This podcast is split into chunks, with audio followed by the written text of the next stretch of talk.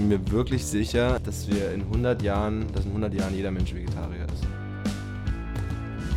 Ja, Aber aber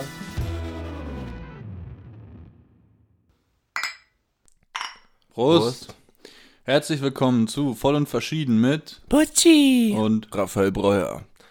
Ähm, um das Ganze kurz mal zeitlich einzuordnen, es ist 13.41 Uhr, wir sind aber auch erst vor einer halben Stunde aufgestanden. ja, wir haben es irgendwie gebraucht, ne? Wir haben es echt gebraucht und ähm, Dafür gibt es jetzt den frisch gepressten Orangensaft. genau, kein Bier, sondern frisch gepressten Orangensaft, worüber wir in der letzten Folge auch geredet haben, äh, dass das ein sogenannter Game Changer ist. Ja. Und Raphael Breuer, kannst du es bestätigen? Ich kann es auf jeden Fall bestätigen, mein lieber Butchi. Das ist wirklich ein tolles Getränk und ein toller Gamechanger. diese Ein toller Presse. Gamechanger. Ja, ich finde auch, ich finde auch. Gegenüber von mir sitzt ähm, der Poetry Slammer, Schrägstrich, Fernsehcutter, der auch sonst noch viel nebenbei macht, Raphael Breuer und ähm, Raphael Breuer, ähm, ich habe ihm gerade einen Joghurt gemacht und habe ihm, so, eine Ki- hab ihm eine Kiwi reingeschnitten und Raphael Breuer hat darauf bestanden, dass er die Kiwi mit Schale reingeschnitten bekommt, was ich absolut nicht verstehen kann. Ja, ähm, also für die Zuhörer da draußen, äh, man kann Kiwi mit Schale essen. Man kann. Man muss sie halt vorher waschen. Hast du gewaschen? Na, nee. Und weißt was, Ja, was, was, ich was, werde jetzt nicht sterben. und weißt, du, was aber auch ähm, noch ein bisschen eklig sein könnte?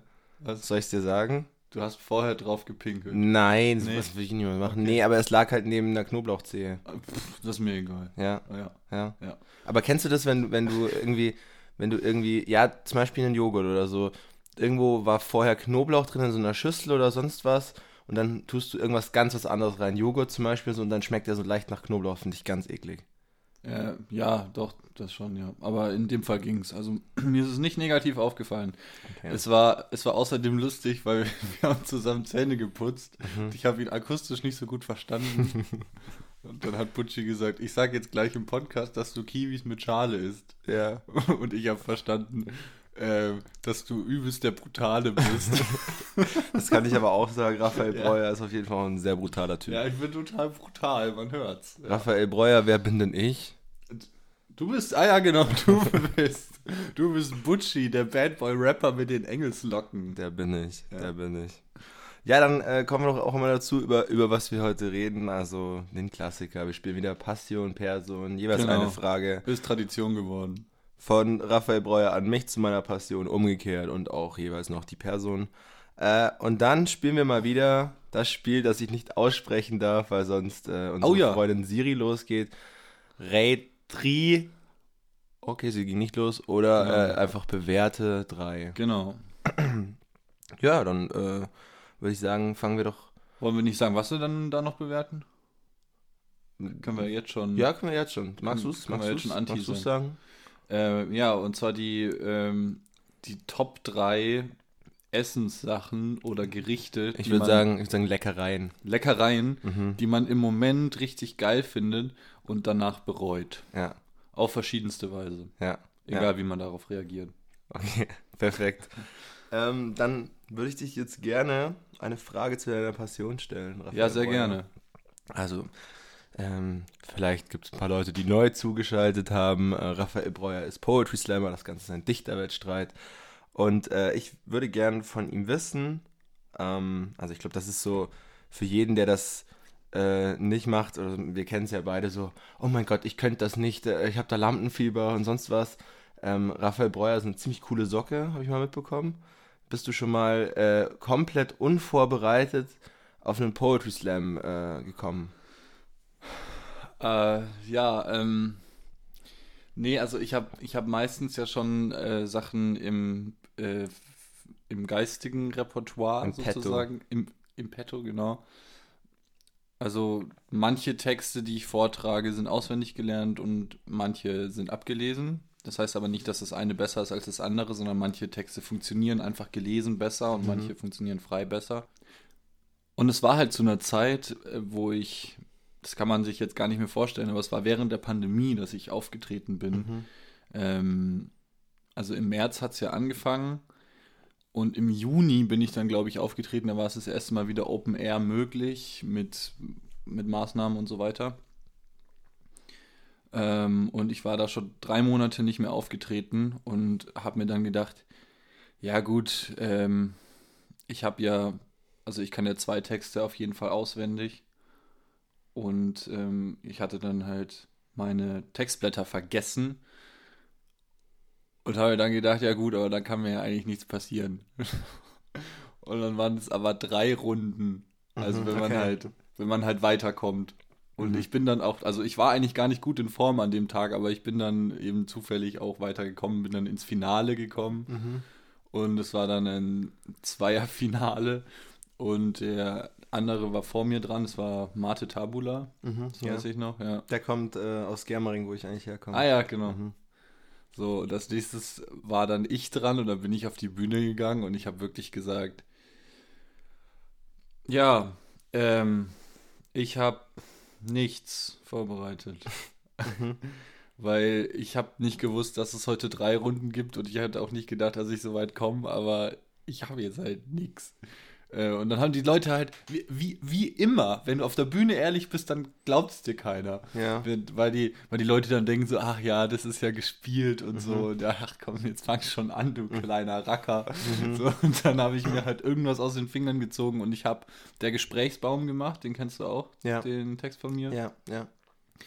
Und der besteht aus vielen Pointen. Und Mhm. bei Pointen ist das Wichtigste das Timing.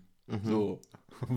Und ich habe es halt teilweise noch so, also sinngemäß habe ich es noch hinbekommen, aber das Timing war halt absolute Grütze. Mhm. Und dadurch hat der Text halt nicht halb so gut gewirkt wie sonst, obwohl ich ihn zum großen Teil schon noch auswendig wusste. Okay. Und äh, naja, ähm, was, was aber richtig, richtig cool war, war, dass das Publikum trotzdem auf meiner Seite war, weil es die ersten beiden Texte so gut fand, dass die mich im Finale einfach trotzdem, also man hat gemerkt, die hingen mir an den Lippen und die wollten, also die, die wollten lachen, sie konnten nur nicht, weil Mhm. es nicht lustig war, was ich Mhm. gesagt habe. Aber man, man hat gemerkt, sie sind auf meiner Seite und sie wollen nur das Beste für mich und das war richtig, richtig schön irgendwie, das, das zu merken. Und ähm, danach gibt es ja diesen, ähm, diesen Power-Applaus, wer, Mhm. wer von beiden dann eben gewonnen hat. Und es wäre bei mir halt absolut gerechtfertigt gewesen, so richtig wenig zu applaudieren, aber es war wirklich ein anständiger Applaus. Mhm. Natürlich nochmal um einiges leiser als bei, als bei Mate, der halt einen Text vorbereitet hatte. Ja. Äh, aber es war echt ein mega nettes Publikum, was das angeht. Okay. Ja. Ja, äh, das äh, hast du dann, hast du dann in dem, in dem Fall irgendwie auch eher Eierflattern oder sowas gehabt? Oder Was zum Geier ist Eier flattern. weiß es nicht, so dass du halt. Eier flattern. Kennst du noch nie gehört? Nee. Halt einfach so, dass, dass du jetzt auf die Bühne gehst und denkst dir so, okay, scheiße. Oder bist du dann einfach so, okay, jetzt hilft's eh nix und äh, hochgegangen und dein Ding durchgezogen. Ja. Eine Mischung aus beiden irgendwie. Ich, ich, war, ich war kurz davor, das abzubrechen Mhm. und habe mir dann halt gedacht, so leicht kann ich es mir eigentlich nicht machen und habe dann halt aber wirklich versucht, das Ding noch durchzuziehen. Ähm, ich kann jetzt mit Eierflattern immer noch nicht wirklich was anfangen, aber ich hatte auf jeden Fall Lampenfieber und, Okay. und naja, und Angst, wenn man so will. Respekt. Und Respekt. Okay, ja. Ja, gut, aber dann hast du es ja trotzdem irgendwie noch gut über die Bühne gebracht und das zeigt ja auch irgendwie, dass du auch im Ernstfall äh, noch gut handeln kannst. Ja, wenn, genau, wenn das, äh, ja, mag sein, aber trotzdem weiß ich seitdem auf jeden Fall, dass sie nicht mehr in diese Situation kommen, Kommen will. will, Und ja. seitdem habe ich immer mindestens drei Texte vorbereitet, egal ob im Kopf oder ob ich noch was ausgedruckt habe. Okay. Ja, aus Fehlern lernt man. Ja, ich, ich hoffe doch. genau.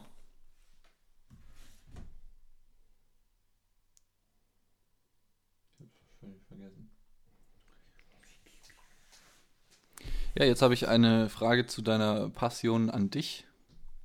Oder nee, äh, ist dir schon mal sowas passiert? Mm, so jetzt nicht. Ähm, Texthänger hatte ich halt mal. Ja. Aber da war es ähnlich, dass das Publikum, ich habe dann gesagt, Ich, also ich, ich, ich war mir sicher, ich habe den Text an, am Tag davor auswendig gelernt und das bringt nichts. Oder beziehungsweise ich habe es an dem Tag noch auswendig gelernt, konnte es dann daheim. Ah, ja. Aber man, ja, so man muss es wirklich schon richtig verinnerlichen. Und das war in der alten Melzerei in Regensburg auch, so wo mich auch einfach einige vom Publikum halt einfach schon kennen. Ja. Und ich glaube, dann habe ich so gesagt, so, Alter, fuck, was geht denn jetzt ab? Ja. Und dann haben echt alle gelacht und äh, ich habe dann auch echt einen riesen Applaus bekommen. Ich habe es dann irgendwie auch wieder hinbekommen, aber das ist schon so ein, so ein Moment, wo man sich denkt, fuck, Alter, also das ist was ganz was Übles, wenn vor dir 300 Leute stehen und du hast einfach so einen Texthänger. Aber man muss einfach wahrscheinlich das Beste dann draus machen. ja. Aber so jetzt, so jetzt eigentlich nicht, nee, dass ich so komplett unvorbereitet. Ja, war, war bei mir dann auch so. Ich habe gerade vergessen, was ich sagen wollte. Ähm, Texthänger? ja. Jetzt habe ich, jetzt hab ich selber einen Hänger. Jetzt hat er selbst einen Jetzt habe ich Texthänger. selbst einen Texthänger. Ähm. ja, und das war tatsächlich ähnlich wie bei mir, was ich eben auch gemerkt habe, wenn du, wenn du am, am selben Tag das auswendig lernst, dann kannst du es maximal, aber du Mhm. hast es noch nicht verinnerlicht und du fühlst es auf der Bühne dann auch noch Ja, nicht. ja. Also, weil du kannst theoretisch da oben stehen und alles fehlerfrei sagen, aber dann ist es nur fehlerfrei, aber dann hast du kein Gefühl damit transportiert. Und das kannst du eigentlich erst, wenn du es, wenn du es eine Woche vorher auswendig gelernt hast Ja, und richtig, immer ja. wieder durchgegangen Ja. bist und so immer wieder vom Spiegel performt hast oder beim Spazierengehen oder so. Ja, Ja. das war gerade auch ziemlich, ziemlich am Anfang so, wo ich mir dachte, das geht noch so, jetzt würde ich es nicht mehr so machen. Ja. Ja. Ging, ging mir auch einmal so, das war ähm, Bayerische Meisterschaften 2018 in Würzburg. Ähm, da bin ich auch wieder erwarten, also vielleicht sollte ich es einfach erwarten, das nächste Mal, bin ich auch wieder erwarten ins, ins Finale gekommen, aber es war halt von einer großen Veranstaltung war es das Finale, das hätte Ja. ich halt nicht gedacht. Und ich hatte halt ähm, die, die Texte, die ich dann machen würde, die hatte ich halt dabei, Mhm. aber ich habe mir gedacht, ich würde wahrscheinlich nicht so weit kommen und dann bin ich halt am Samstag ins Finale gekommen, am Sonntag war das Finale Mhm. und dann habe ich halt am Sonntag tagsüber die ganze Zeit den Text auswendig gelernt.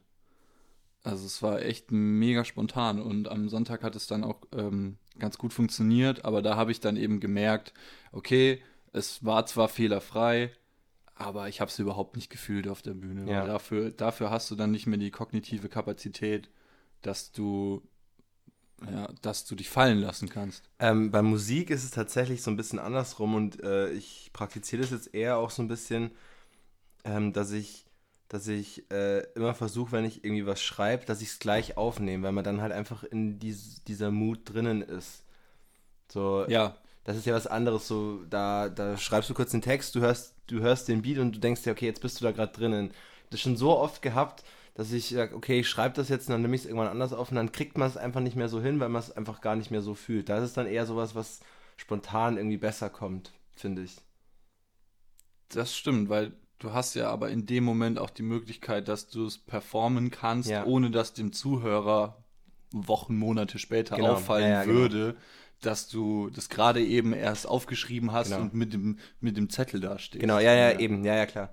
Aber auch so, ich, ich, ich mache das meistens so, wenn ich Musik aufnehme, dass ich irgendwie ähm, mir gar nichts überlege, sondern einfach meine Kopfhörer aufziehe, mich vors Mikrofon stelle und freestyle, auch wenn das total scheiße klingt. Aber die erste Eingebung, die man meistens hat auf, auf einen Beat oder irgendwas, ist meistens die beste. So, äh, man kann ewig an irgendeiner Melodie feilen und man kann das natürlich auch ausarbeiten, aber meistens ist es wirklich so, dass ich teilweise dann ähm, so Sätze, die ich, die ich beim Freestyle gesagt habe und irgendwie halt einfach gefühlt habe, dass ich die dann rausschneide und einfach äh, an der Stelle lasse oder irgendwo anders hin verschiebe, weil die einfach genau so am besten kamen, Ja, wie es gerade die Eingebung war. ja, Ja. ja, cool. ja. Ähm, ja, dann habe ich noch eine Passionsfrage an dich, Mhm. abgesehen von meiner Rückfrage. Und zwar, was ist dein größtes Vorbild? Also jetzt musikalisch gesehen oder?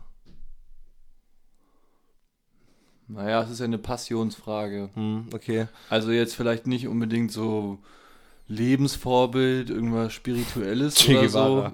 So. Sowas, genau. Nee, okay. Ja, schon in dem, in dem künstlerischen Bereich. Schon im künstlerischen, ja. Ähm, ja, also ich glaube, so wo ich auch in dieses Rap-Ding reingekommen bin, war Crow Ja. auf jeden Fall. Also so als der, als er dieses, dieses äh, Easy damals äh, rausgehauen hat, das hat ja jeder gehört. Und da bin ich dann, glaube ich, zum ersten Mal so ein bisschen reingekommen. Dann habe ich mir auch die ganzen alten Sachen angehört. Und es war halt einfach für mich so, so unfassbar gut. Ich konnte davor mit Deutschrap nicht viel anfangen. Und das war halt einfach so musikalisch, aber trotzdem technisch halt einfach auch so wahnsinnig gut. Und man hatte da, damals haben die echten Gangster-Rapper, haben ja alle Crow und so gehatet. Äh, jetzt ist das ja auch schon lange nicht mehr so, weil im Endeffekt Crow eigentlich der Vorreiter war für das, wie, wie Rap heutzutage ist mit der musikalischen, der musikalischen Sicht. Ähm, und ja, so ich, ich fand das halt einfach irgendwie cool, so mit, mit der Panda-Maske. Der hat, der hat seinen, seinen Style gehabt, so und man hat auch, diese Stimme war unverkennbar, man hat irgendwie das Gefühl gehabt, man begleitet ihn auf seiner Reise, obwohl man sein Gesicht nicht kennt. Ja. Und das fand ich schon cool. Irgendwann hat es mich dann aber nicht mehr interessiert, weil Crow dann wieder zugehypt wurde. Das ist, was ich auch in der letzten Folge angesprochen habe. Ich, äh, ich mag das dann nicht, wenn das dann auf einmal wieder jeder hört. Gut, ich war da jetzt auch easy, da war das auch schon extrem bekannt. Aber ich glaube, das war das zweite Album, das war dann Melodie, wo dann schon richtig kommerzielle Hits drauf waren mit alles, was ich brauche, ist meine Gang, meine. Das war mir irgendwie dann schon wieder zu kommerziell. Bucci mit 14. Aber nee, irgendwie dann, dann habe ich das eine lange Zeit vergessen. Und dann kam eben dieses True-Album wieder raus, was äh, ich dir mal auch mal empfohlen habe, was Ja. du auch gut fandest. Ja. Äh, und das fand ich dann auch wieder ein richtiges Kunstwerk. Und ja, also wahrscheinlich so musikalisch ist das irgendwie auch Crow, weil der einfach auch gegenüber dieser Szene, die damals wirklich sehr Gangster-Rap-lastig geprägt war, reingekommen ist, sein Ding durchgezogen hat und ja, einfach wahnsinnig erfolgreich geworden ist. Aber ich würde sogar sagen, mein größtes Vorbild ist in dem Fall irgendwie kein Musiker, Mhm. sondern, ähm, also auch Musiker, aber mein größtes Vorbild ist tatsächlich Stefan Raab. Ah, echt? Ja, Okay. ich finde Stefan Raab der Wahnsinn. Also ich, ich da gibt es eine, eine Doku von Simplicissimus. Ja. Äh, ich habe auch mal, ich habe auch mal, das ist lang, bevor diese Doku rauskam, ich habe mal mit einem Kumpel in, in der, was weiß ich, glaube ich neunte Klasse oder so, haben wir ein Referat über Stefan Raab gehalten. Ähm, da hatten wir so eine, so eine Präsentation gehabt, das war eine Note in Deutsch. Da haben wir über Stefan Raab gehalten, weil der Typ ja einfach so unheimlich viel erreicht hat. Also so vom, vom Metzgerssohn über Viva-Moderator, über Schundmusik. Dann ist er ja auch zum Eurovision Song Contest gekommen. Mit war der Hade Dude da und lauter Ja. so, so einer Scheißmusik. Er ist ja auch sehr musikalisch, Ja. aber halt einfach irgendwie, der hat einfach so einen Fick drauf gegeben Ja. und dann über TV Total. Und der verdient ja jetzt auch immer noch bei Pro7 wahnsinnig mit. Bei allen Formaten verdient er mit. Auch Joko und Klaas hängen, hängen an dem Faden von ihm eigentlich. Das wissen viele gar nicht. Und seit, seit Stefan Raab auch Pro7 den Rücken gekehrt hat, ähm, ist die Pro7-Aktie so extrem eingebrochen. Das kannst du wahrscheinlich irgendwie auch, hast du mitbekommen oder so? Ja, das habe ich schon mitbekommen, ja. Du arbeitest bei Pro7. Ja, aber darf man jetzt auch nicht zu hoch hängen. Also ich bin da ja trotzdem nicht deswegen Nee. drin. Sowieso das nicht, das meine ich nicht. Aber ähm, ich glaube, das ist vielen Leuten gar nicht bewusst, so was Stefan Raab eigentlich ja.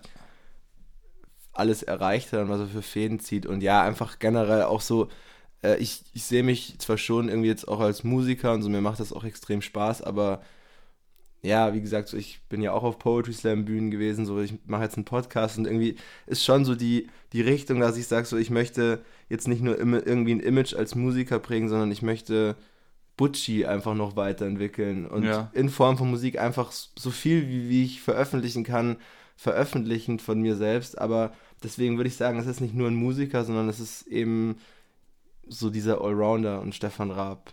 Das Ah ja, hat mich schon okay. immer extrem begeistert. Interessant. Wäre ich jetzt so nie drauf gekommen.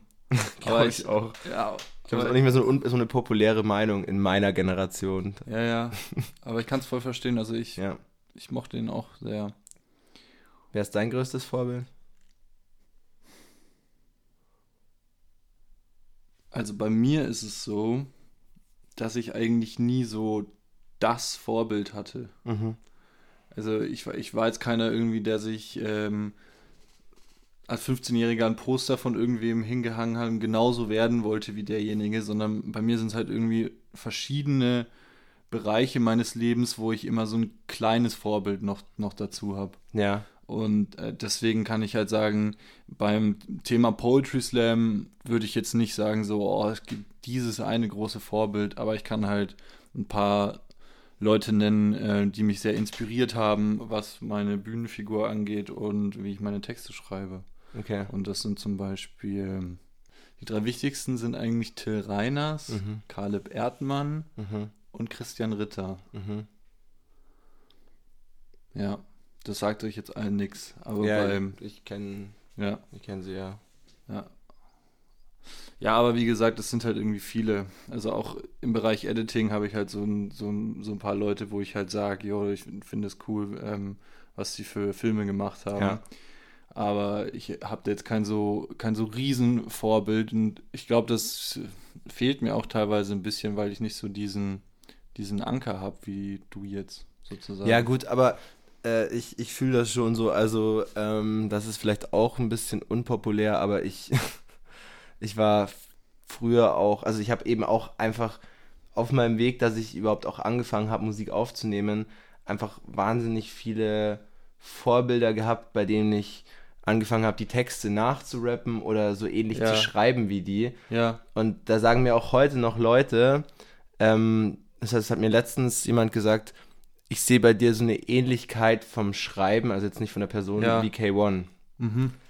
Und äh, das ehrt mich aber, weil ich, ich ähm, man kann jetzt von K1 halten, was man will, aber er ist ein wahnsinnig guter Rapper. Also wirklich ein wahnsinnig guter Rapper. Auch seine Freestyles und so, das ist der Wahnsinn. Und ich, ich mochte das immer, dass er einfach irgendwie so einen, so einen Fick drauf gibt. So, das ganze Land war äh, gegen ihn. Und er hat aber einfach irgendwie weitergemacht und ist dann nochmal mit Senorita und äh, Louis Louis, ob man jetzt, was man jetzt von den Liedern hält, ist ja egal, aber ist mit Platin gegangen, Platin und Ja. Gold gegangen, nachdem so ein ganzes Land eigentlich einen Hate geschoben hat. Und äh, er kann halt irgendwie sowohl dieses eine Publikum bedienen, auf der anderen Seite ist er auch wirklich ein guter Rapper. Und ich habe damals äh, wirklich die Texte von ihm analysiert, weil mich das irgendwie so geflasht hat, dass K1, er spricht ja, sage ich mal, ein einfacheres Publikum an, ja, aber es hat sich halt trotzdem immer irgendwie alles gereimt und er hat mit einfachen Worten geschafft, so einen echt krassen Flow hinzubekommen. Und das hat mich immer schon so ein bisschen fasziniert. Und das, das waren aber mehrere. Also ich, man versucht ja auch, jetzt halt versuche ich auch, es gibt ja sogenannte Type Beats auf YouTube. Man, man gibt einen Künstler ein und äh, dahinter Type Beat und dann findet man halt Producer, die Beats in die Richtung von einem Künstler produzieren. Und das ist ja im Endeffekt alles irgendwie Inspiration so. Und so habe ich jetzt auch angefangen und mittlerweile gehe ich aber immer ein bisschen mehr davon weg, dass ich sage, ich würde eher gern ähm, äh, nicht so ein Type-Beat und dann irgendwie so ein bisschen in die Richtung von was anderem gehen, sondern in meine eigene Richtung Ja. Gehen. verstehe. Aber ich glaube, man muss auch erstmal Leute kopieren oder man muss auch erstmal, ähm, äh, ja, einfach vielleicht, ja, was kopieren oder was übernehmen oder sich inspirieren lassen, damit man seine eigenen, seinen eigenen Stil finden kann. Weil es ist, glaube ich, ganz, ganz schwierig, wenn man, wenn man von Anfang an zum Beispiel Musik macht oder so. Also gerade jetzt in dem Bereich, diesem ganzen Deutschrap-Bereich, wo ich jetzt drin bin. Und äh, man fängt direkt an, man selbst zu sein, dann kann das sein, dass das erstmal ein bisschen schwierig aufgenommen wird, weil man ist ja noch niemand. Ja. Sondern sich erst ein bisschen Selbstbewusstsein aufbauen mit halt irgendwas, was vielleicht schon funktioniert. Dann gucken, okay, wo, wo habe ich dann da meine Stärken und, und ich glaube, je, je mehr Leute dazukommen, die das feiern oder je, je mehr Feedback man bekommt, desto mehr kann man dann auch versuchen, seine, eigenen, seine eigene Lane zu fahren. So. Ja.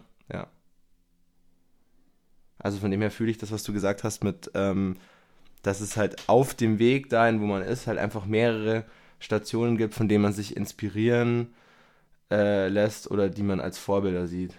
Mhm. Ja. Ja. Okay, Raphael, ähm, ich habe äh, auch noch eine Frage zu, zu deiner Person. Mhm. Äh, das ist vielleicht ein bisschen eine Standardfrage. Okay. Ich weiß es aber gar nicht von dir. Ich weiß es wirklich überhaupt nicht. Ähm, wir haben über das Thema noch nie geredet. Mich würde interessieren, ähm, was war deine weiteste Fernreise? Oh, wir haben noch nicht über Reisen gesprochen. Noch nie. Die weiteste Fernreise war New York. New York? Ja. Wie alt warst du da? Ähm, wir haben 2021, das war vor sechs Jahren.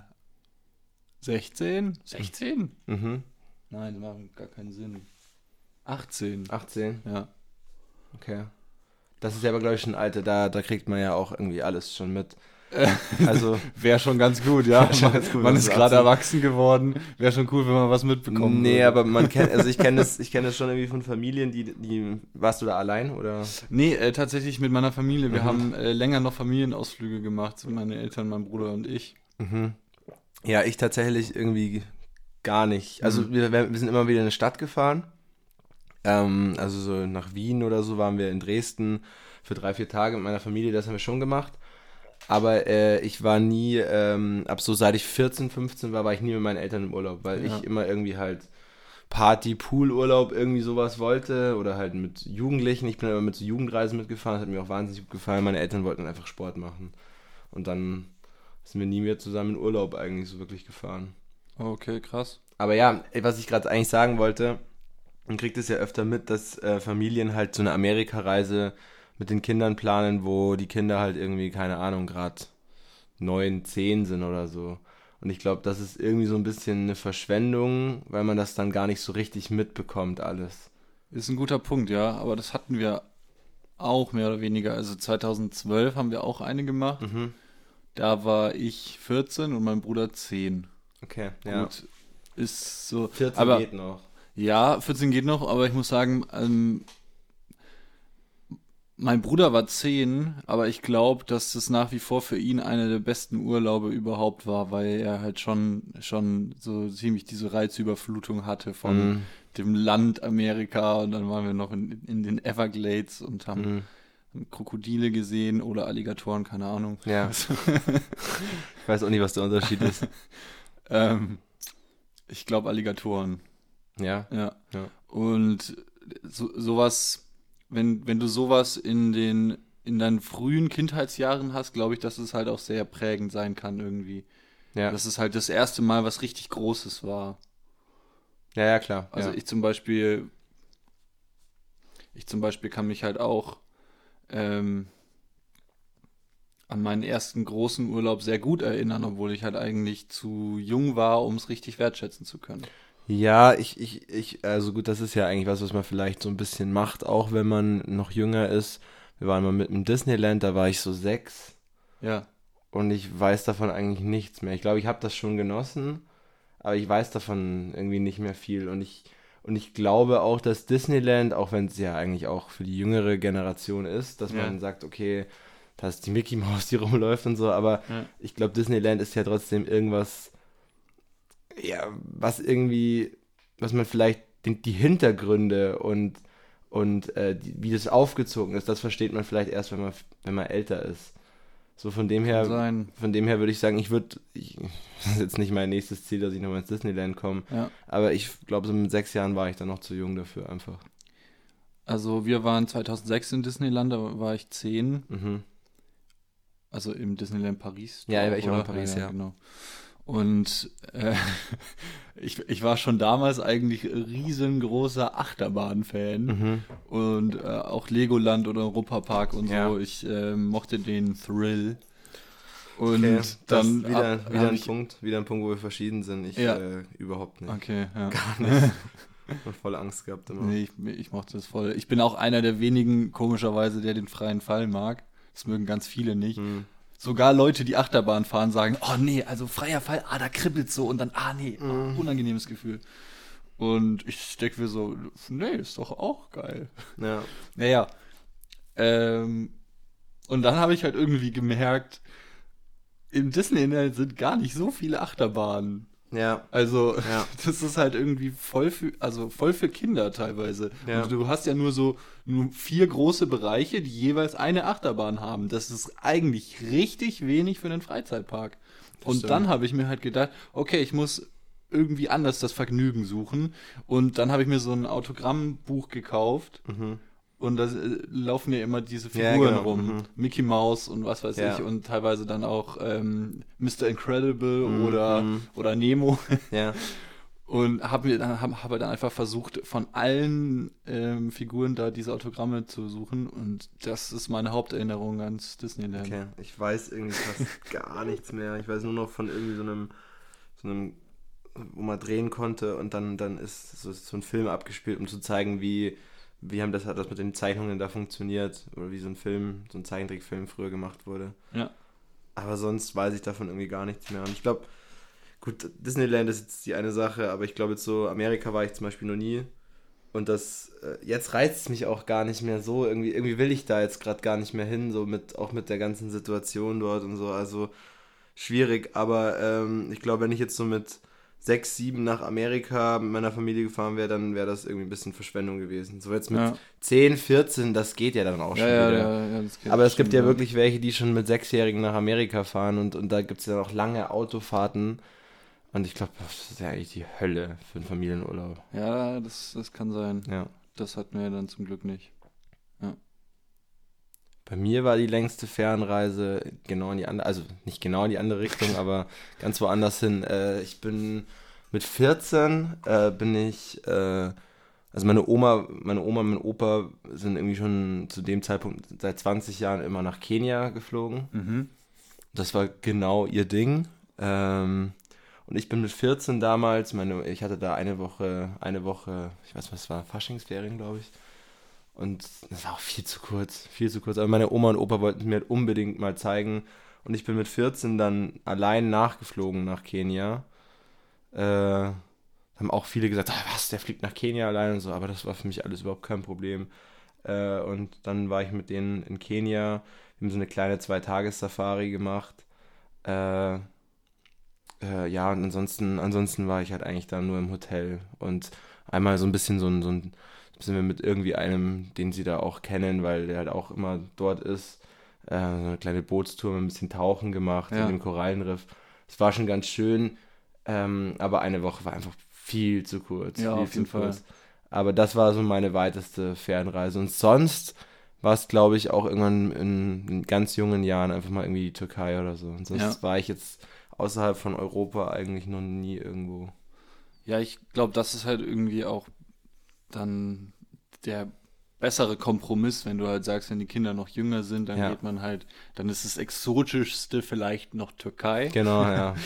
Ähm, aber die richtig teuren und Ja, großen Sachen dann genau. halt erst, wenn die dann größer sind, das auch wertschätzen. Ja, gut, wobei ich sagen muss, also das Kenia, auch wenn es nur eine Woche war, also es, es war schon, es war schon krass, es hat mir schon auch echt gut gefallen. Ähm, auch so, da habe ich auch mal so ein, so, so ein bisschen Verständnis bekommen für diese Armut dort. Also das ist ja schon wirklich krass. Man fährt dann, man fährt dann vom Flughafen aus, fährt man nochmal zwei Stunden äh, durch alle möglichen Dörfer zu dem Hotel dann hin.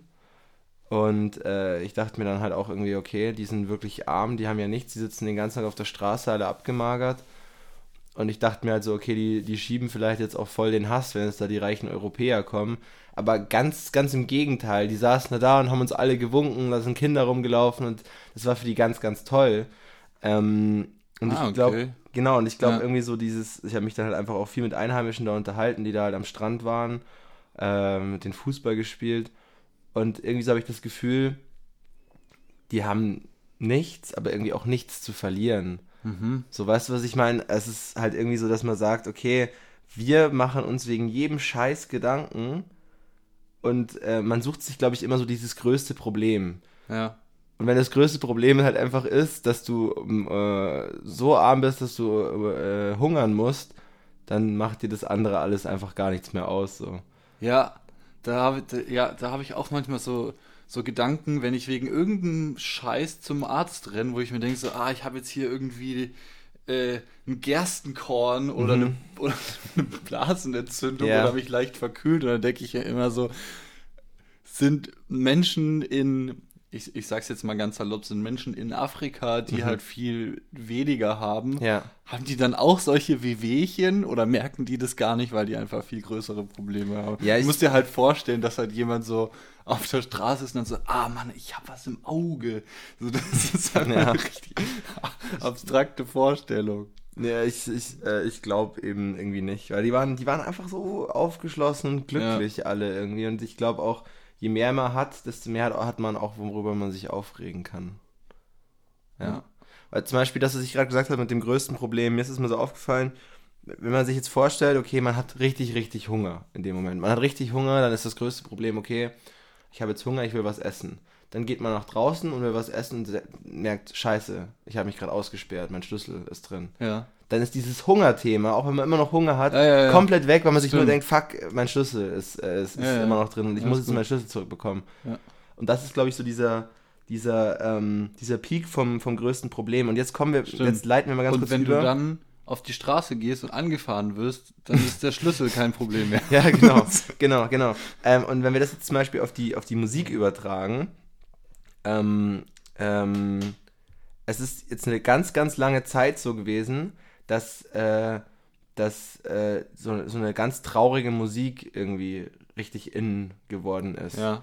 Und ich glaube, das lag daran, dass der Mensch dafür gemacht ist, sich Probleme zu machen. Ja. Und dann hängt man sich auf an irgendeiner Ex-Beziehung und sonst Mhm. was. Und man hört diese, diese Lil Peep-Mucke, wo ich auch, ich bin wirklich einer der undepressivsten Menschen überhaupt. Mhm. Und ich habe mir das jeden, jeden Tag über zwei Jahre lang gegeben. Äh, und, äh, und dachte mir, okay, krass, also jetzt muss ich irgendwann mal was ändern. Wenn ich mir dauernd nur Texte anhöre mit, äh, ich will mich umbringen und so Ja. äh, also irgendwas macht das ja mit dir. Und ich frage mich, warum das so populär geworden ist. Und jetzt merkt man irgendwie, jetzt gibt es ein Problem. So, jetzt ist dieses Corona-Ding da Ja. und die Musik wird gerade immer wieder glücklicher. Ja, stimmt. Weil, ja. weil die Leute jetzt gar keine Lust haben, sich noch aufzuhängen mit depressiven Sachen, sondern die wollen nicht nachdenken. Und das ist auch ziemlich interessant. Modern Talking zum Beispiel ähm, waren in Deutschland erfolgreich und sind dann nochmal nach dem Kalten Krieg in Russland sind da nochmal noch mal viel, viel erfolgreicher geworden, weil äh, es so eine schwierige Zeit für die Russen war. Und die wollten dann fröhliche Musik. Genau, und die wollten über nichts nachdenken, keinen nachdenklichen Text und dann haben sie sich halt das dümmste aller dümmsten Ja. Sachen geholt, Modern Talking, haben das gehört und sind, Modern Talking ist da nochmal erfolgreich geworden. Ja, witzig. Und das ist, glaube ich, wirklich so, man, man sucht sich, man sucht sich ein, man sucht sich ein Problem, wenn keins da ist und Ja. man sucht sich immer das größte Problem. Ja. Ja. Krass. Also es ist sozusagen, eigentlich ist es ein, eigentlich ist es ein gutes Zeichen, wenn wir negative Musik hören. Ja. Weil es dann heißt, dass es uns gut geht. Man weiß es nicht. Ich glaube, man kann es, es ist Im Großen und Das ist eine Ganzen. Theorie von mir. Das ist eine Theorie so, von mir. ja, aber ja, aber also, also für mich klingt es auf jeden Fall einleuchtend. plausibel, ja. Ähm, ja. Sofern man ein emotionaler Hörer ist. Mhm. ja, auf jeden Fall. Ja, was ja ähm, schon viele Leute sind, aber ich glaube, manchmal macht man sich auch einfach frei davon. Beispielsweise die meisten Thrash-Metal-Bands Mhm. singen über irgendwelche Kriege und, ähm, und Soldaten, Heimkehr und so weiter. Also bestes Beispiel eigentlich äh, One von, von Metallica, Mhm. was halt eigentlich so eine Powerballade ist Mhm. ähm, wozu du halt irgendwie abgehst. Äh, da geht es halt eigentlich um einen Kriegsheimkehrer, der halt nicht mehr weiß, was er jetzt tun soll, weil er halt noch die ganzen Traumata hat Ja. und halt ihm sozusagen alles genommen wurde eigentlich. Sowas wird in Fresh Metal Liedern halt besungen, Mhm. aber du gehst halt auf ein Konzert und gehst dazu ab. Ja. Also du schaltest dort eigentlich deinen Kopf aus und tanzt rum und machst einen Moshpit auf und so weiter. Ja. Obwohl das ja eigentlich sehr ernste Themen sind. Das finde ich irgendwie auch eine ganz, ein ganz Ja, aber, witziges aber Zusammenspiel. ja, ich glaube, aber so diese, diese ernsten Themen, die geben ja auch eine gewisse Energie frei, gerade wenn es Ja. ja. gerade wenn es äh, auf so eine auf ähm, ja in diese Thrash Metal äh, Ja. Richtung geht, so dann hat das Ganze ja auch wirklich eine Energie. Ja. Ja, auf jeden Fall. Ja, ich glaube auch interessantes Thema. Da Mhm. werden wir auch noch mal öfter drüber zu sprechen kommen. ja, gerne. Was haben wir denn jetzt? Raphael Breuer stellt mir noch eine persönliche Ach ja. Frage. Ich brauche immer noch meinen Kaffee.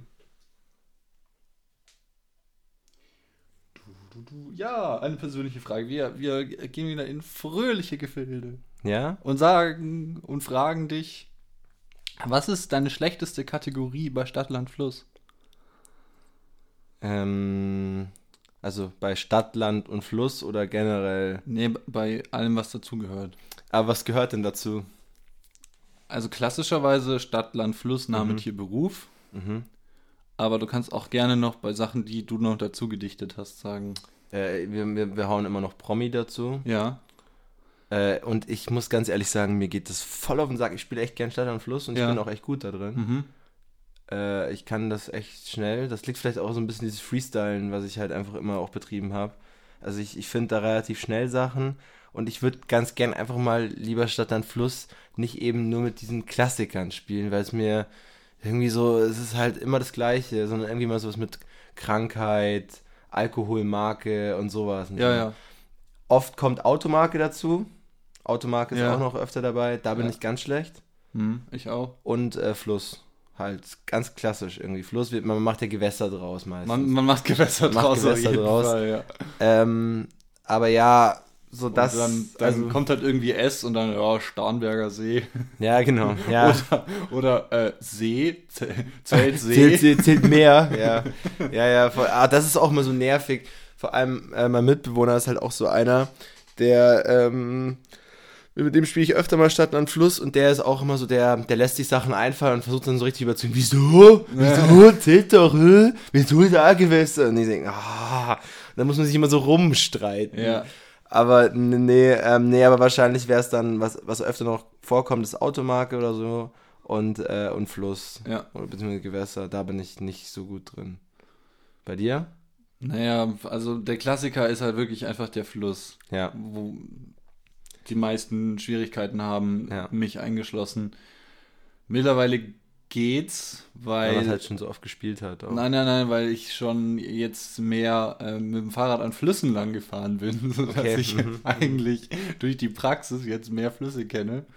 Äh, aber ganz unklassischerweise bin ich in Beruf richtig schlecht. Im Beruf? Ja, Nee, mir fallen überhaupt keine Berufe ein immer. Ja. Weil das so, also oft habe ich so Bezeichnungen, die halt Menschen beschreiben, die irgendwas tun, aber so Ja. heißt halt nicht der Beruf.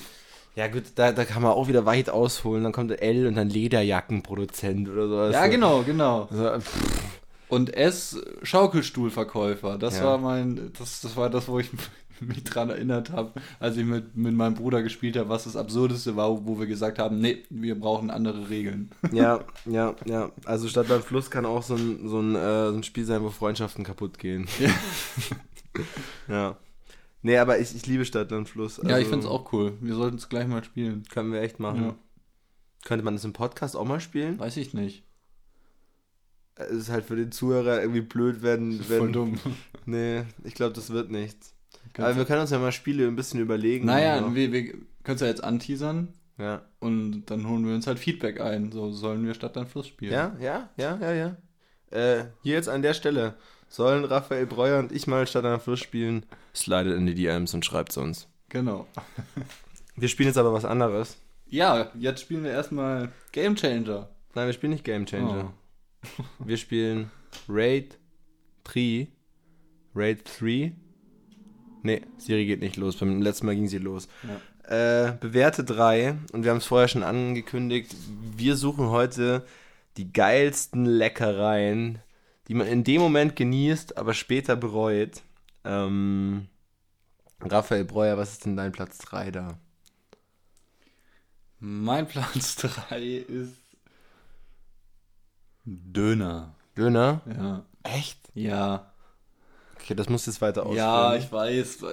Das ist halt auch nichts, nichts Klassisches. Also viele, viele Leute würden, würden jetzt bei dem Spiel wahrscheinlich eher so, ah, ich hab's danach im Magen und so, aber mir geht's meinem Magen halt danach eigentlich immer gut. Also Mhm. oft bei vielen Sachen, egal was ich esse. Ja. Aber Döner ist so, so eine Sache, die esse ich und danach frage ich mich, warum.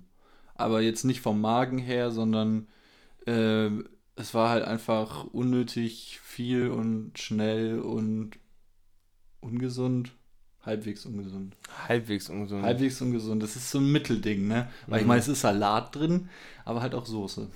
Ja, die Soße, das Brot machen es halt aus und das Ja. Fleisch ist jetzt auch nicht unbedingt so gut. Also ich bin ja Vegetarier, muss ich da natürlich auch erstmal dazu sagen. Äh, ich ich Du nimmst äh, einen Falafel. nehme Falafel. Ich nehme auch ähm, immer öfter jetzt ein. Was? Das ist aber auch krass. Also ich habe äh, letztens, ähm, war ich mit einem Kumpel in, bei einem Dönermann in Ingolstadt Ja. und äh, wir haben beide einen Falafel genommen und hat der Dönermann gefragt, hey, seid ihr Vegetarier? Und ich so, ich schon, ja. Und mein Kumpel, nee, er nicht, aber er mag Falafel einfach lieber mittlerweile. Und er hat gesagt, das ist krass. Vor fünf Jahren hat er vielleicht am Tag zehn Falafel verkauft. Und mittlerweile verkauft er fast so viele Falafel wie Döner. Und das ist jetzt nicht mehr Berlin oder sowas, das Ja. ist Ingolstadt. Krass. Ähm, Okay. Und dann ist auch so die nächste Sache, äh, wirklich, es gibt so viele Menschen, die noch nie einen Falafel probiert haben. Die wirklich noch nie einen Falafel probiert haben. Äh, ich ich, äh, ich habe mir mal einen Falafel geholt und dann irgendwie ein Kumpel von mir so, äh, Falafel. Ja, ja, ja. Ich so, hast du schon mal probiert? Nee, ich hole mir halt immer einen Döner. Ja, Ja, ja, aber ja, so- stimmt. das, das, das warum- Gespräch hatte ich auch ein paar Mal. Ja, warum urteilst du denn dann? Ja. Also wirklich, und ich, ich, äh, als ich, als ich äh, mich entschieden habe, dass ich Vegetarier werde, weil ich Fleisch eh noch nie so gemocht habe, war wirklich die einzige Umstellung, die ich noch hatte, als ich allein gewohnt habe. Bei meinen Eltern gab es halt dann öfter mal Fleisch so. Aber als ich dann nach Regensburg gezogen bin, habe ich dann immer gemerkt, okay, ich kaufe gar kein Fleisch mehr ein. Und die einzige Umstellung war halt dann im Endeffekt, dass ich mir statt einen Döner jetzt einen Falafel hole. Und das Ja. ist ein Tod, den ich auf jeden Fall sterben konnte. Ja. Und mittlerweile würde ich auch gar keinen Döner mehr wollen. So. Ja, mir ging es, äh, also das gleiche Gespräch hatte ich bei Döner und Falafel und beim Big Vegan TS. Den habe ich Mhm. mir auch ein paar Mal geholt und Ja. die Leute immer, hä? Was holst du dir? Gehst du McDonalds, holst dir einen veganen Burger? Und ich Ja. auch so, ja, hast du schon mal probiert? Ja, ja. Also der ist wirklich gut. Der ist wirklich gut. Der ist wirklich gut. Der ist wirklich gut. Und letztes Mal hat eine Freundin, ähm, hatte die vom Burger King, also Burger King bin ich nie der Fan gewesen, hatte die Ich auch so nicht. Nee. Chicken McNuggets dabei. Und die waren aber Plant, Plant Nuggets irgendwie. Und Okay. die haben eins zu eins geschmeckt wie die Chicken McNuggets von McDonalds und die vom, vom Burger King, da, die waren, sind wirklich nicht so gut. Ja. Aber die haben wirklich eins zu eins wie die geschmeckt. Oder auch der Big Vegan TS. Oder was auch, was auch hier ein riesen Lifehack ist, vegane Mühlenfrikadellen. Habe ich dir Mhm. gestern gesagt, du hast es noch nicht probiert. Ich hab's noch nicht probiert. Das ist Wahnsinn, das schmeckt wie ein Fleischpflanzer, wie eine Frikadelle. Eins zu eins. Und das ist auf, auf Sojabasis. Und die Fettsäuren, die da drin sind, sind komplett vertretbar. Also es ist eigentlich, es ist nicht komplett gesund, aber es ist nicht ungesund, das zu Ja. essen. Und ähm, ich bin mir sicher, dass in 20 Jahren, und es, wird, es werden immer mehr solche, äh, solche Produkte und immer mehr Leute sagen, hey, okay, äh, irgendwie schmeckt das ja auch voll gut. Und wir werden in 20 Jahren, und gibt schon Statistiken, werden wir mehr Fleischersatzprodukte essen als Fleisch. Ja. Und das ist der Weg, wo es hin muss eigentlich. Fleisch sollte nur noch zu besonderen Anlässen gegessen werden. Es macht es auch viel besonderer, wenn Ja. man es nur zu besonderen Anlässen isst. Also ich koche zum Beispiel auch hauptsächlich vegetarisch, Ja, aber bin trotzdem noch om, ähm, ja, bin trotzdem noch omnivor mhm. und natürlich auch Carnivore dann, Mhm. ähm, aber auch nur noch zu besonderen Anlässen oder wenn man zu Hause ist. ja, ja, klar. Ja. ja, ich glaube auch so, äh, so Eltern oder so überzeugt man jetzt nicht mehr unbedingt. So die, die sind das halt ihr Leben lang gewohnt. Ähm, aber gerade so die jüngere Generation merke ich immer mehr, das werden immer, immer mehr Vegetarier. Und klar, du brauchst jetzt an, an Sepp vom hintersten Dorf, brauchst nicht mehr überzeugen, der isst sein Fleisch. Mhm. Aber ja, irgendwann stirbt diese Generation auch aus. Und ich bin mir sicher, ich bin mir wirklich sicher, ich bin echt mittlerweile überzeugter Vegetarier, dass wir in 100 Jahren, dass in 100 Jahren jeder Mensch Vegetarier ist. Und das kann man sich vielleicht jetzt noch nicht vorstellen, wenn man mal überlegt, so vor 200 Jahren, wo, oder ich weiß nicht wie genau, vielleicht sind es auch 300 Jahre, äh, haben wir noch Hexen verbrannt. Und das war völlig normal. Jetzt sagen wir, wie dumm waren die, die haben Hexen verbrannt. Ja, warum sollten nicht in 100 Jahren Leute sagen, äh, ja, wie dumm waren die, die haben Ah. noch Tiere gegessen. Mhm. Ja, ich verstehe den Man Punkt, denkt ja. immer nur so, es ist alles genau gerade so, wie es jetzt ist und so wird es immer sein. Aber Ja. nein, es geht immer weiter. Ja. Und wenn du mal siehst, die Zahlen, wie viele Menschen Vegetarier werden, und das ist auch eigentlich so wichtig, und auch, auch dieser Gedanke, du brauchst Fleisch. So, du kriegst alle Sachen, die du vom Fleisch bekommst. Ein paar gibt es noch nicht, also so ein paar Eiweiße oder so, das ist noch schwierig, das zu bekommen, aber es, der, der Fortschritt geht ja auch weiter. Und zu sagen, ja, es war schon immer so, der Mensch hat Fleisch gegessen, ja, aber der Jäger wusste halt auch noch nicht, wie man Kichererbsen anbrät. So, das ist halt das eine und das andere. Ja, Aber, aber ich sehe es schon auch noch ein bisschen so. ja, Also ich bin jetzt nicht der du bist ja auch noch eine andere Generation. noch eine andere Generation, genau. Ich bin jetzt nicht der krasseste, äh, ja, wir sind schon immer Jäger und Sammler Ja. und deswegen müssen wir Fleisch essen, Typ. mhm. Aber so ein bisschen schon, weil, also ich begründe es halt damit, in der, in der Evolution jetzt aktuell Mhm.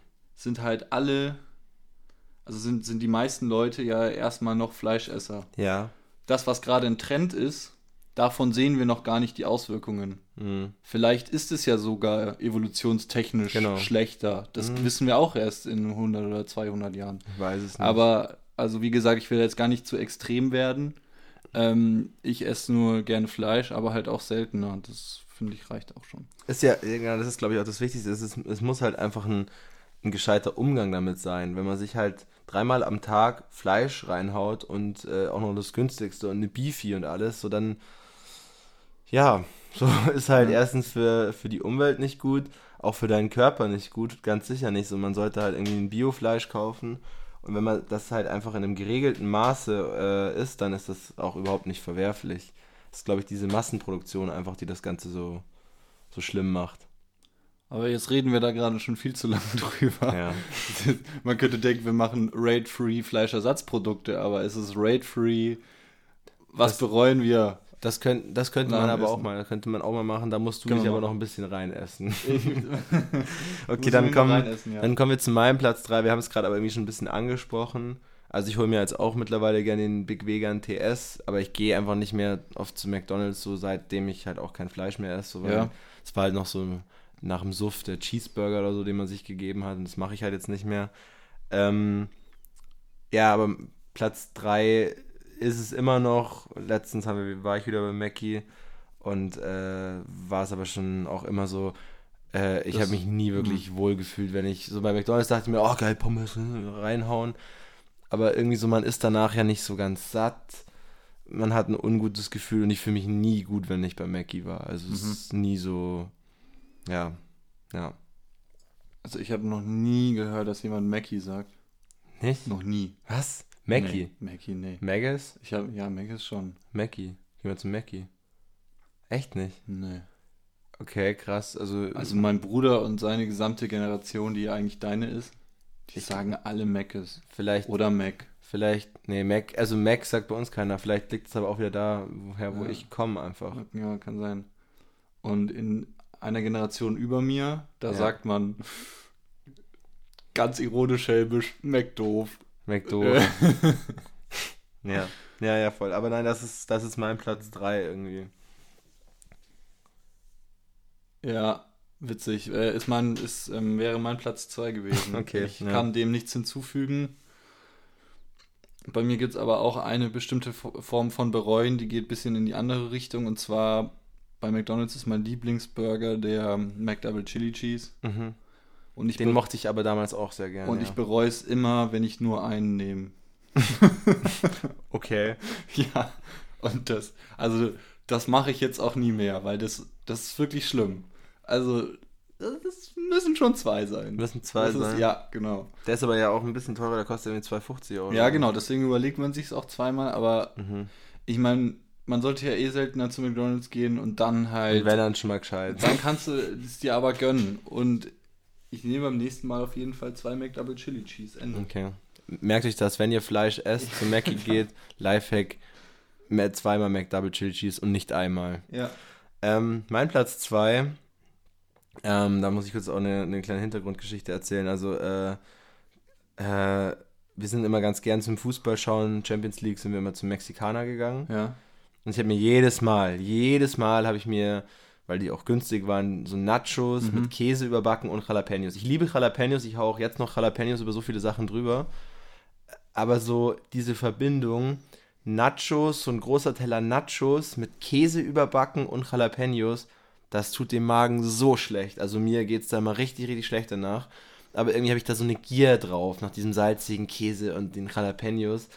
Und dann noch mit so einer, mit so einer, mit so einer Guacamole oder so.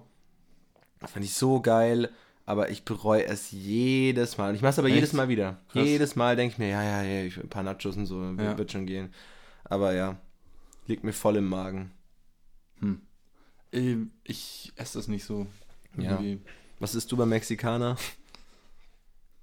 Ähm, also diese Nebenbei-Dinger eigentlich nicht so. Also Ja. weil, weil Nachos mit Käse Ja. überbacken ist ja eher so ein, So ein, ja, so ein Ding, ja. so ein Snack. ja. Bei Mexikaner ähm, ein Burrito oder Mhm. ein Quesadilla. Mhm. Und die finde ich immer ziemlich geil.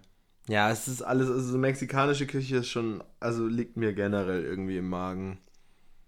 ist jetzt nicht die, ist es nicht die, ähm, Ja, es geht. Also ich habe ja gerade äh, gerade schon ähm, gerade schon Angesprochen. dass, dass ich ja irgendwie mit dem Magen irgendwie nicht so Probleme habe. Raphael Breuer, der Mann mit dem Eisernmagen. ich ha, ja wirklich, also ich kann wirklich richtig richtig viel essen, aber ich muss es auch nicht. Also Ja. bei mir ist das Ding, ich esse halt so viel wie da ist mhm. und dann ist halt auch gut Ja. eigentlich. Also Ja. jetzt beispielsweise bei dir gestern ähm, das war lecker, es war ausreichend, Mhm. aber wenn jetzt nochmal das Doppelte da gewesen wäre, hätte ich das auch noch essen können. Okay, krass. Ja. Und das ist bei mir auch ganz schlimm bei, also ganz schlimm in Anführungszeichen, ich finde es mega geil. Bei, bei Buffets, Mhm. ich probiere eigentlich jede Sache mindestens einmal. Okay. So, und wenn du das schon hast, dann hast du eigentlich schon zwei volle Teller. Okay, das wäre, das ist jetzt nicht mein Platz 1 oder so, aber das ist mir auch eingefallen, gerade wenn wir sagen, Buffet bereue ich auch meistens, weil man immer das Gefühl hat, man, äh, man muss sein Geld reinbekommen. Okay. Und ich stopfe mich da auch immer so, so voll mit allem. Ja. Und das ist irgendwie auch nicht gut. Ähm, jetzt hast du aber meinen meinen Übergang ein bisschen versaut, weil das wäre mein Platz 1 gewesen. Und jedes Mal, okay, okay, okay. Aber- ähm, aber du musst erst deinen, nee, Platz 2 hast du schon gesagt. Dann kannst du jetzt deinen Platz 1 nennen, ja? ja, eben. Ja. Das habe ich jetzt gerade dadurch so, gesagt. ja. Mein, also das Buffet Mhm. ist Platz 1 unter der Prämisse, Mhm. dass ich sage, ich bereue es eigentlich nicht wirklich, weil es mega geil ist. Ja. Aber wenn ich zum Beispiel ähm, morgens ein, also ein All-Inclusive Frühstück Ja, habe, genau. da hau ich auch mega rein. Und wenn du halt danach am Tag noch was machen willst, dann liegt es halt schon schwer im Genau. Magen und dann bereue ich so halb. Das, Deswegen Das Verdauen ist auch die Sache. wäre das eigentlich mein Platz 1. Aber wie gesagt, es ist eigentlich nicht so mein Thema. Da sind wir Mhm. verschieden. Sind wir verschieden. Okay, mein Platz 1 ist was, was man wirklich äh, zwar genießt, aber direkt unmittelbar danach bereut. Also direkt unmittelbar danach. Und das sind diese Haribo-Schlümpfe. Kennst du die? Ja, aber die bereut man doch nur, weil die an den Zähnen Genau. kleben. Und ich- mich regt das ist- so Ja, auf. voll. Ja. Ich hau mir die rein, denk mir, ja, wird nicht schon nicht so schlimm sein. Und dann, Mhm. dann klebt das dann und macht mit der Zunge und dann fährst du doch wieder mit dem Finger rein und so. Das Ja, sieht ja. ätzend aus. Und ja, irgendwie, ist- irgendwie finde ich die auch so, die sind so, so, so giftig blau. Irgendwie, da denke ich mir auch, boah, was hau ich mir denn da rein eigentlich gerade? So, das hört sich ja nur nach Chemie an. Und diese Konsistenz, die sind schon geil, weil ich, weil ich die schon mag, aber ich bereue es wirklich unmittelbar danach direkt. Ja, das ist mein Platz 1. Aber ja, ich, ich bin da einfach irgendwie auch anders. Bist, bist du ein Süßigkeitenesser? Ja. Ich halt irgendwie gar nicht. Also ich habe dir gerade so ein Pickup angeboten. Ich habe schon ab und zu mal was daheim, dass ich halt einfach irgendwie manchmal, ich esse halt einfach sehr gesund. Ich esse manchmal einfach nur einen Salat, was dir wahrscheinlich einfach viel zu wenig wäre. Und dann brauche ich manchmal danach einfach noch so eine kleine Belohnung. Einfach so ein, so ein, so ein, Nö, es geht. Also ich kann zum Beispiel auch einfach so, wenn ich jetzt mittags keinen Bock habe, groß was zu kochen, mache ich mir auch einfach nur einen kleinen Salat oder Ja. Tomate Mozzarella. ja, Dann vielleicht, wenn sich anbietet, danach noch einen Joghurt oder einen Ja, kleinen ja, ja, Riegel klar. und dann reicht es Ja auch. klar, aber ich, ich, ich, esse einfach so, so, ich war früher auch ganz, ganz schlimm, auch irgendwann wenn irgendwelche Partys waren oder so, und es gab irgendwo Chips oder so, dann habe ich da reingelangt und alles. Hm. Und das hat sich irgendwann, irgendwann hat es einfach Klick gemacht. Und ich habe gedacht so, nee, ich will das irgendwie gar nicht mehr. Und ich krieg Pickel und die Haut wird schlecht und ich werde dick und so. Und das war irgendwas, worauf ich einfach verzichten konnte. Und dann esse ich jetzt einfach nicht mehr so Ja. viel Scheiß. So. Ich Mhm. auch, auch so zum Beispiel, wenn, wenn ich so einen Vollsuff hatte, sind die meisten Leute, dass sie sich am nächsten Tag irgendwie eine Pizza machen oder irgendwas Fettiges, dass das aufsaugt. Und ich kann das nicht. Ich fühle mich dann so, so scheiße. Fisch musst du machen. Ja, Fisch esse ich leider halt auch nicht. Fisch esse ich Ah, leider halt scheiße, auch nicht. Stimmt. Ah Mann, du bist Vegetarier. Ich bin Vegetarier und, und Oh. äh, aber nichts gegen Pesketarier. Das finde ich eigentlich eine ganz gute Sache. Aber was gibt es denn dann für ein Katerfrühstück für Vegetarier? Habe ich noch nie drüber nachgedacht. Äh, meistens gibt es kein Frühstück, weil es Ja. schon Mittag ist. Ja. Aber ich, ich, ich mache mir dann immer irgendwie einen Salat oder irgendwie was echt Gesundes mit Vollkornreis oder so, weil, weil ich ähm, Ja, das okay. Gefühl habe, wenn ich mir jetzt nach diesem Suff, der eh schon, ich meine, wenn ich mir irgendwie elf Bier reinhaue, das sind auch irgendwie 3000 Kalorien oder so, ähm, dann, dann habe ich, dann habe ich das Gefühl, ich kann nicht äh, mir jetzt halt noch irgendeinen Schund reinhauen, das geht nicht, sondern ich brauche jetzt was Gesundes, dass mein Körper so das Gefühl hat, äh, er nimmt jetzt was Gesundes zu sich zu und nicht schon wieder irgendwas Fettiges, Käsespätzle oder so, so sondern, ja. Ja, damit hätten wir es. Damit hätten wir es. Dann sind Ja. wir schon wieder am Ende angekommen, aber wir reden jetzt auch schon doch wieder länger. Folgen werden immer länger, aber das ist ja auch völlig okay. Wenn ihr es, wenn ihr äh, keine Zeit habt, dann hört es euch halt in zwei Sessions an. Ja. Ja. Und wenn ihr keine Lust habt, dann hört es euch einfach nicht an. Mm, Das ist aber irgendwie auch nicht schön. Nein, das ist nicht. Aber das ist zum Beispiel so ein YouTube-Kommentar, den ich überhaupt nicht verstehe. Ja. Leute schreiben, wenn es euch nicht gefällt, dann schaut es euch halt nicht an. Hä? Aber das ist doch total paradox an sich. Ja. Ich kann doch erst sehen, ob es mir gefällt, wenn ich es mir gerade anschaue. Ja, ja, ja. so, und ja. wenn es mir nicht gefällt und ich was dazu sagen will, dann äh, schreibe ich das auch in einen Kommentar. Also nicht ich als ich, sondern Ja. ich als Zuschauer. Ja. Ähm, Ja, das ist doch voll okay. Also das ist doch ein richtig dummes Zitat. ja, es kommt halt immer drauf an. Ein dummes wie, Argument. Es kommt halt auch drauf an, wie die Kritik ist. So, wenn jetzt einfach jemand eine Kritik äußert, ist okay. Wenn jetzt aber einfach jemand dumm hatet, dann verstehe ich das schon irgendwie so, weil ich sage so, ja, da, wenn du, ja, aber das ist, das ist sowieso so ein Thema. Hate oder irgendwas. So konstruktive Kritik, ja, aber ich verstehe, was du meinst mit dem Kommentar. Dann sind wir am Ende Mhm. und du bist heute dran und du darfst heute unser, Ja. unser Vorbild Bernd Stromberg zitieren. Naja, mehr oder weniger Vorbild. Also wir mögen halt die Serie und die Dinge, die er sagt, aber man sollte sich vielleicht nicht zum Vorbild nehmen. Und um das zu unterstreichen, habe ich jetzt mal ein, ein Zitat vorbereitet, das nicht unbedingt sympathisch ist. also das Okay, ist kein, kein Vorzeigezitat.